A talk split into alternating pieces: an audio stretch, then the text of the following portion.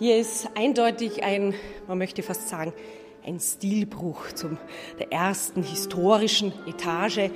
Ähm, wenn man da hinaufkommt, auf einmal merkt man irgendwie, es wird dunkel, blaues Licht, man hört Naturgeräusche. Ja. Es ist tatsächlich so, dass man hier im zweiten Stock in der Sonotopia-Ausstellung ähm, das Licht reduziert hat. Man möchte bewusst die Besucher ein bisschen entführen, so ein bisschen aus ihren Alltagswahrnehmungen, Alltagsgewohnheiten in der Wahrnehmung äh, ein bisschen Abstand zu nehmen, einzutauchen wirklich in Klangwelten, sich zu öffnen für etwas Neues. Und der erste Raum heißt bei uns Origin.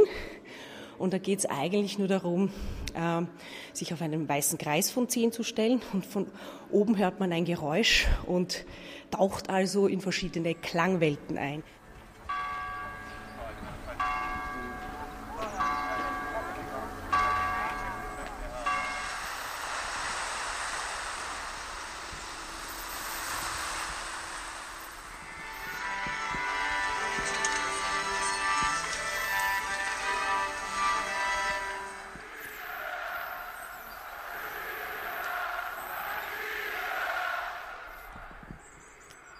Das Spannende hier ist vor allem natürlich auch äh, bei Kinderführungen, äh, wenn man die Kinder aufmerksam macht, dass wir uns heute eigentlich in einer anderen Klangwelt bewegen als die Menschen vor zum Beispiel 100 Jahren oder ein Mozart oder ein Beethoven, weil wir haben hier zum Beispiel auch das Geräusch eines fliegenden Flugzeuges oder ähm, die berühmten ersten Worte von Neil Armstrong am Mond. Ja, ähm, ja, dass unsere Klangwelt definitiv eine andere ist, als es noch vor ein paar Jahrzehnten war oder sogar schon äh, eine Generation zuvor. Ja.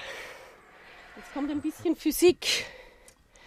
Das ist nicht das Lieblingsthema von allen, aber großes, großes Aber. Ich glaube, wir haben es äh, sehr spannend aufbereitet, sodass vielleicht äh, auch andere Zielgruppen angesprochen werden, die sonst sagen, ui, Physik ist nicht meines. Ähm, Physics of Sound steht hier so schön. Ähm, es geht tatsächlich äh, jetzt darum, äh, hier bei dem Kunschen Staubrohr eine Schallwelle, einen sichtbar zu machen. Was ist Schall, ist hier das Thema. Ja? Ähm, man lernt immer, Schall ist bewegte Luftmoleküle, ja, also in Form einer Welle kommt jeder Ton zu unserem Ohr. Hm, da kann man sich oft nur schwer etwas vorstellen. Jetzt äh, haben wir es tatsächlich auch visualisiert, denn der Herr Kund im Jahre 1866 sagt, ah, ich weiß, jeder Ton ist eine Welle, bewegte Luft, aber wie kann ich das jetzt meinem Umfeld zeigen? Und wir haben den Versuch nachgebaut. Der Herr Kund hatte noch Korkkörner in seiner Röhre und eine andere Schallquelle, aber wir haben hier einen Lautsprecher und schicken mit einem Lautsprecher einen Ton durch eine Röhre und in der Röhre ist eine wasserähnliche Flüssigkeit und der Ton macht jetzt einen Wellenabdruck. Also wir sehen jetzt eine Schallwelle, wir hören natürlich den Ton und man darf hier auch auf die Röhre draufgreifen. Das heißt, wir spüren auch die Vibration, wir spüren Schall. Bei uns gilt eben das Motto mit allen Sinnen, soweit das möglich ist oder mit möglichst vielen Sinnen. Und hier kann man wirklich eine Schallwelle erleben. Ja, hier ist unser Klanglabor, unser Wahrnehmungslabor. Phänomenia nennen wir es auch. Sechs Bildschirme mit jeweils zwei Kopfhörer.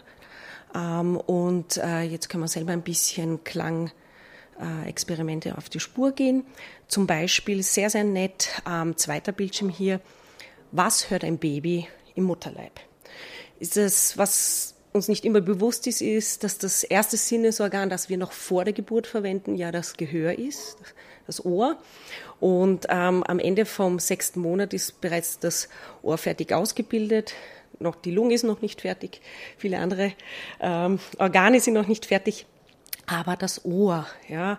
Und jetzt ist aber das Baby vom Fruchtwasser umgeben und äh, hört aber auch schon die Geräusche von außerhalb. Also es ist wissenschaftlich erwiesen, wenn es einen lauten Knall gibt, dann kann ein Baby im Mutterleib unabhängig von der Mutter auch erschrecken. Ja.